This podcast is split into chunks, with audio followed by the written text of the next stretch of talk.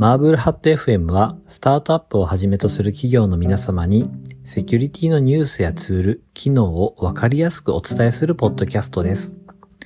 ホワイトハットにもブラックハットにもグリーンハットにも偏らないトークをお送りします。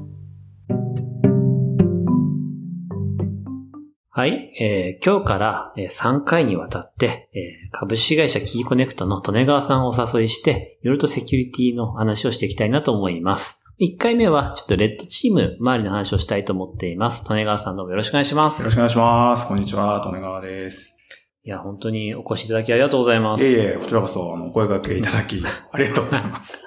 ちょっと、まず、リスナーの皆さんに、その、はい。利根川さんがどんな人かっていうのをお伝えしたくて、はい。はい。まず簡単に自己紹介をお願いしてもいいですか？はい、わかりました。えっ、と、株式会社キーコネクトという会社を2015年の6月から立ち上げておりまして、今現在従業員3名でやっております。で、私の主な、まあ、お仕事としては、まあ、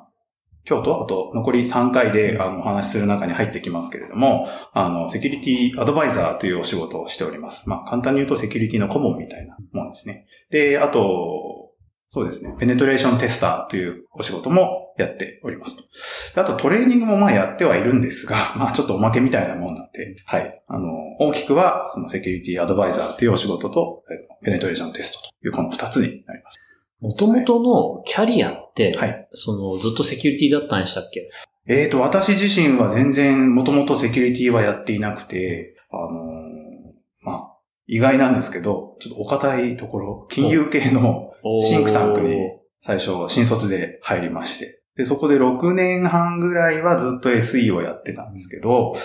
まあ、ちょっといろんな仕事の働くその環境の変化もあり、まあ、転職をしまして。で、転職した先が、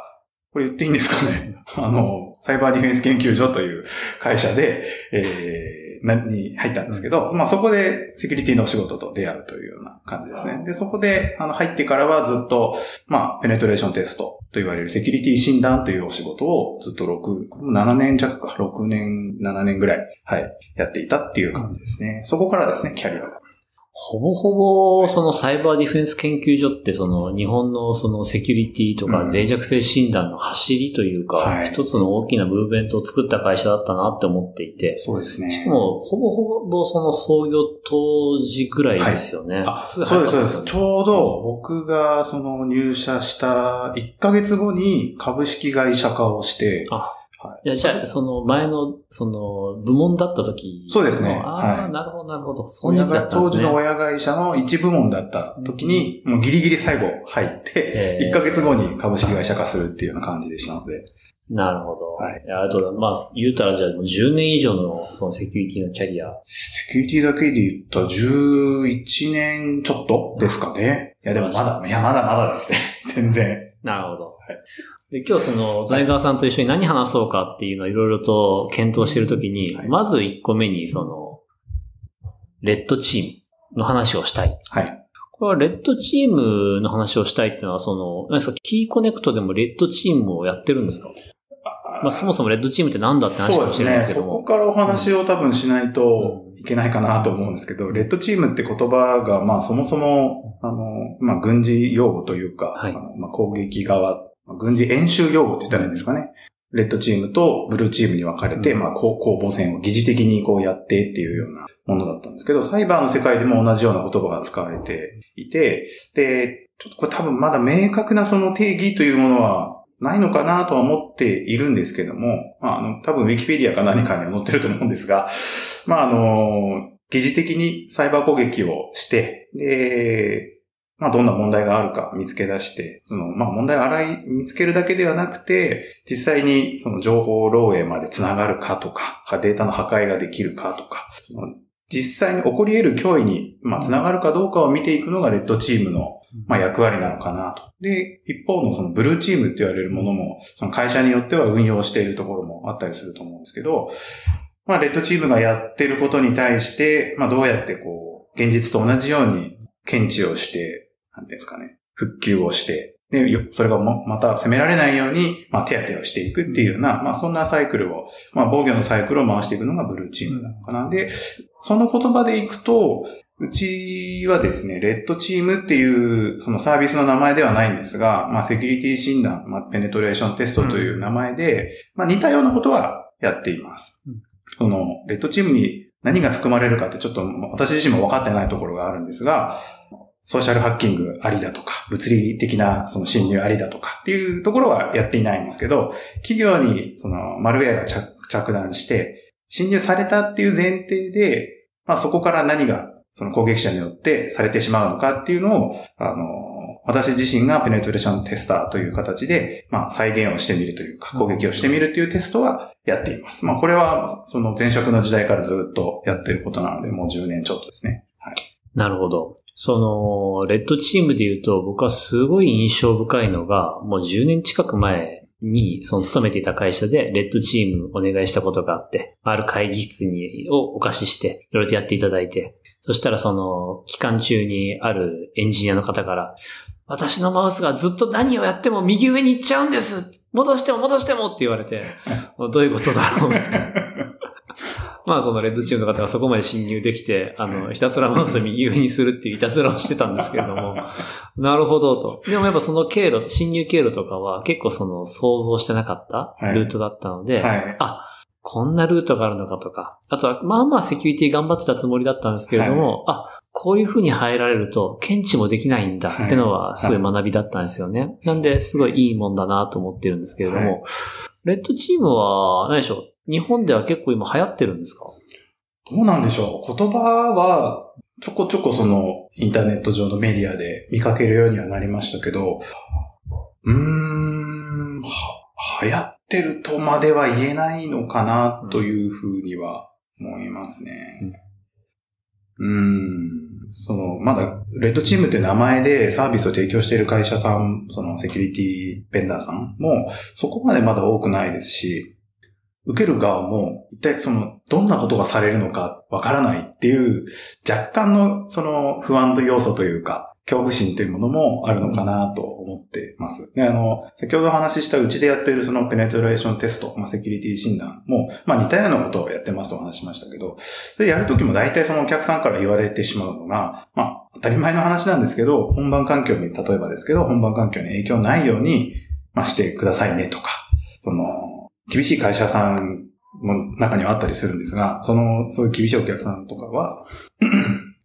あの、検知されたら、はい、終了、みたいな。おはい、検知されたら即終了、みたいな、そんな厳しいルールで、あの、依頼をいただくこともあったりするので、まあ、気にするお客さんはそういう検査をテストをすることによって、自分の、自分たちの環境に何かこう、まあ、まずいことが起きないようにしてほしい。まあ、起きない、まずいことが起きるんじゃないかっていうようなちょっとした多分不安もあると思うんですよね。そういうのもあって、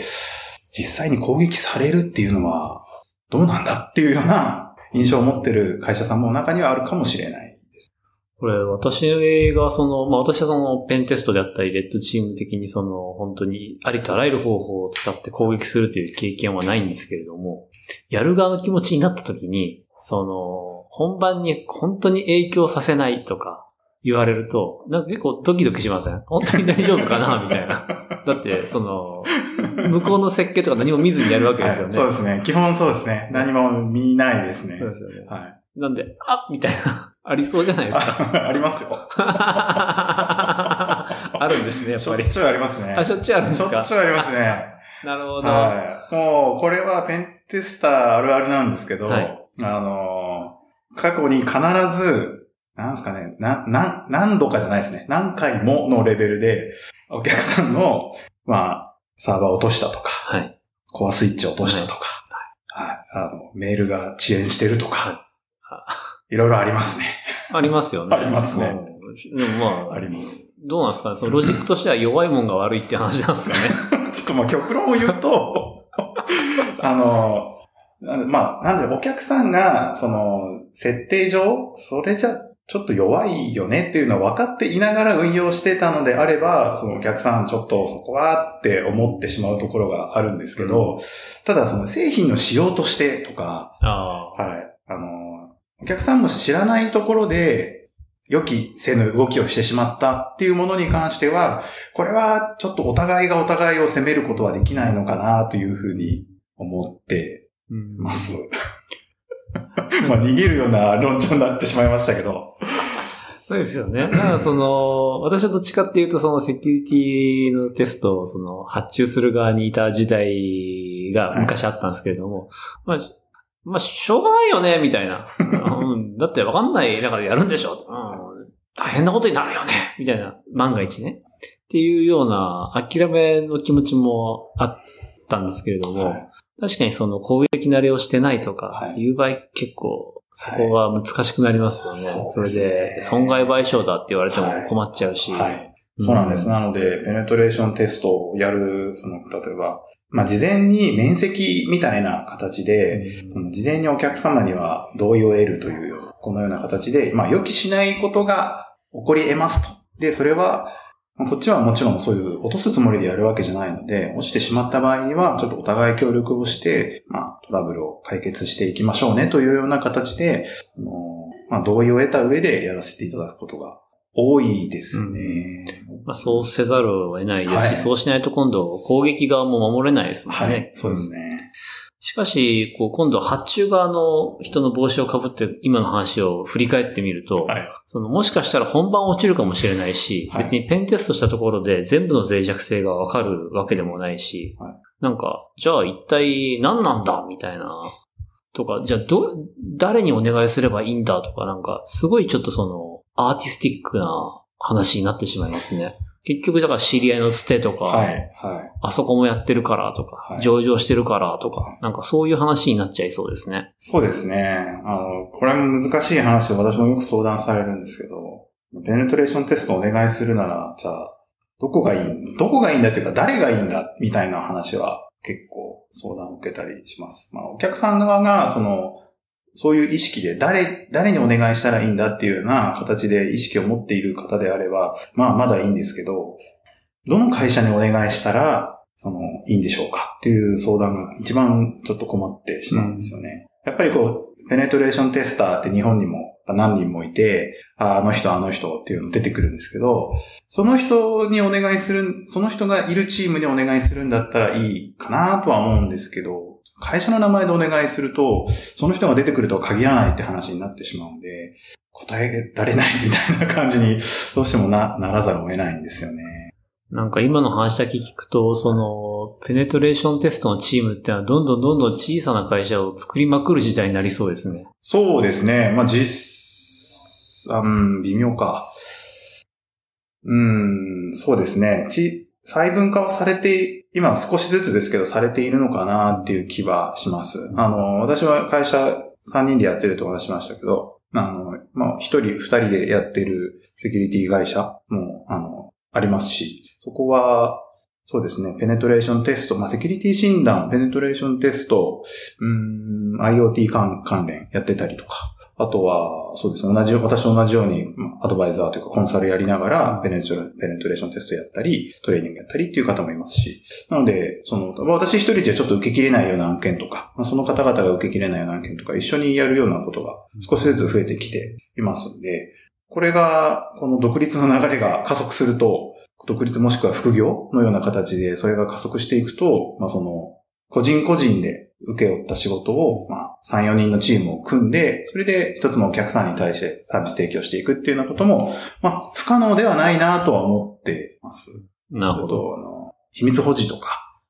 後々のリーガル的なところをどう、その、やっていくかっていうと問題はありますけど、まあ、現実的に不可能ではないかなとは思いますね。確かにその、再委託とかね、大体そのはい、書面とかになっちゃいますから、はいなんか大量の書面が必要な、はい、そうなんですよ。しんどいですね。はい。で、結局ね、お客さんもどういう人がやるのかっていうの心配になっちゃうんで、その人を実際にこう連れて行って紹介してこんな方ですよ、みたいなプロフィールとかちょっと自己紹介をして、その一回その顔を合わせる機会をちゃんと作って信頼できる人なんだなっていうのをある程度分かってもらった上で進めないと、まあまだまだその認認知されてない部分が多いので、この辺ちょっと私的には気をつけるようにはしてます。なるほど。はい。レッドチームとか、その、企業のネットワークのペンテストのはいトレンドの変化ってあったりするんですか、トレンドの変化。ああ、そうですね。私のその10年ちょっとの経験の中だけでの話になっちゃうんですけど、若干変化してきたかなと思います。その、私がペンテストやり始めた2008年、9年、10年ぐらいのトレンドとしては、まあ、結局その、やっぱりまだまだその時代って日本のそのセキュリティ診断のという名前の認知度ってそれほどでもなかったので、割とその分かってるお客さんというか、もしくは一回ちょっとやられちゃったところが、あの、依頼してくるケースが多かったんですけど、そこは、そのまあ、まだまだ、なんていうんですかね、具体的な、現実的な攻撃がどうのこうのっていうよりかは、その、まあ、侵入して、問題が見つかって、で、報告をしてっていう、まあ、割と普通のと言ったらあれですけど、その、アクティブディレクトリの例えば管理者権限取って、そこから、その誰々のパスワードが、まあ、パスワード何人分が解析できて、で、そこから、端末何台侵入できて、みたいなところがあるある意味成果に近かったんですけど、まあ、今、ここ数年ですかね、三ここ2、3年ぐらい、あの、ご依頼いただくペンテスト、ペネトレーションテストのトレンドとしては、かなり具体的に、あの、なってきていて、ただ侵入して、パスワード分かって、管理者取れた端末が何台で、で、で終わらずに、この、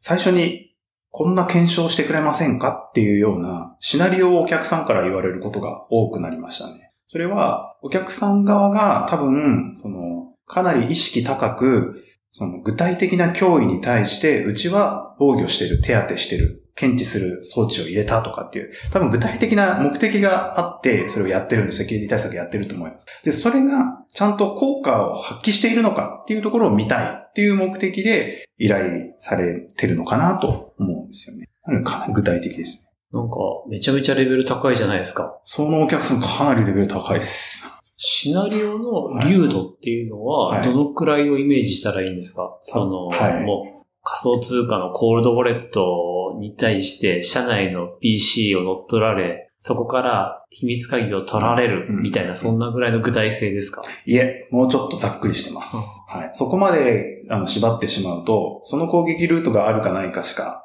わからないじゃないですか。お客さんが求めてるのは、その結局ゴールを達成する方法。はい。で、お客さんはある程度イメージをして、こんな攻撃されたらゴールにたどり着かれちゃうよねと。例えば、本番のデータベースにアクセスされてしまうルートはここしかないはず。なので、防御はこことこことここに打っておけば、本番までのルートは潰せるよねっていう対策を多分されてると思うんですけど、お客さんから出てくるオーダーは、本番データベースへアクセスができるかどうかだけですね。なので、お客さんが想定してない攻撃ルートをやっぱり炙り出してほしいっていうような、まあ、ニーズなのかなと。その、何かちょっとでも侵入されたら嫌とか、なんかウイルスに感染したら嫌とかそういう話じゃなくて、ねもうビジネス上守るべき資産はこれです。はい。これに対しての対策が十分か、見えたいリスクが何かを洗い出したいです。はい。っていうフォーカスが効いてきたっていうことなんですね。そうですね。うんそれは面白いですね。はい。別のお客さんとかですと、まあ、金融系の会社にありがちなんですが、あの、インターネット環境と、イントラネット環境、その、分離、分離型って言ったらいいんですかね。で、じゃあその、分離してる体でいますけど、本当に分離できてるかどうかっていうのをセキュリティのご担当の方から依頼を受けたりとか。なので、分離せずに、まあ、どっちかからどっちか、まあ、インターネットの環境からイントラネット、つまり外にで繋がってない環境ですね。の中に侵入できるかどうかっていうことと、あとその逆。これを、まあ、どんな手を使ってでもいいので、もしできるんであれば、そのやり方を、まあ、示してほしいっていうような、ざっくりとしたオーダーですね。面白い。なるほど。なんかあとその、この話をする前にお話ししていた、まあ、その、今の時代じゃ標的型攻撃とかされたら、基本的にはもう守れない、その、常にどの会社も何台かのウイルパソコンはウイルスに感染している可能性が高いと言い切っても、正直いいんじゃないかっていう時代じゃないですか。はい。っていう際に、そのペンテストをするにあたって、もう中の PC が1台乗っ取られた状況スタートでどこまでできるのか、はい。みたいなうん。あの、何でしょう、レッド、えーレッドチームとしてのあり方とか、ペンテストっていうのは増えてきてるんですか？増えてきてると思いますね。お客さん側のやっぱり、ナレッジというか、経験、その、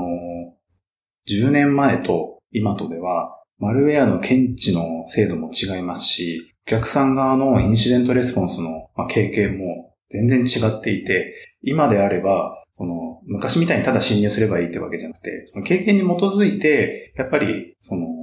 オーダーが出てくるというか、要件が出てくるので、やっぱこの感染は止められない。まあ、入り口出口対策が一時期流行りましたけど、どんだけやってもやっぱりマルウェアって入ってきちゃうよね、と。そそういう状況であれば、はい、侵入されてるっていう前提で、うちってどこまで耐えきれるのかっていうのを見たいというニーズは高まってきてる雰囲気はありますね。雰囲気ね。雰囲気ですね。私もいろんな会社たくさん見れてるわけじゃないので、はい。あの、目の届く範囲ですと、そういう感じに見えるかなっていう。なるほど。はい。なんで、レッドチームとペンテストの話したかったんですか？ちなみに。なんでうん、そうですね。結構あれなんですけど、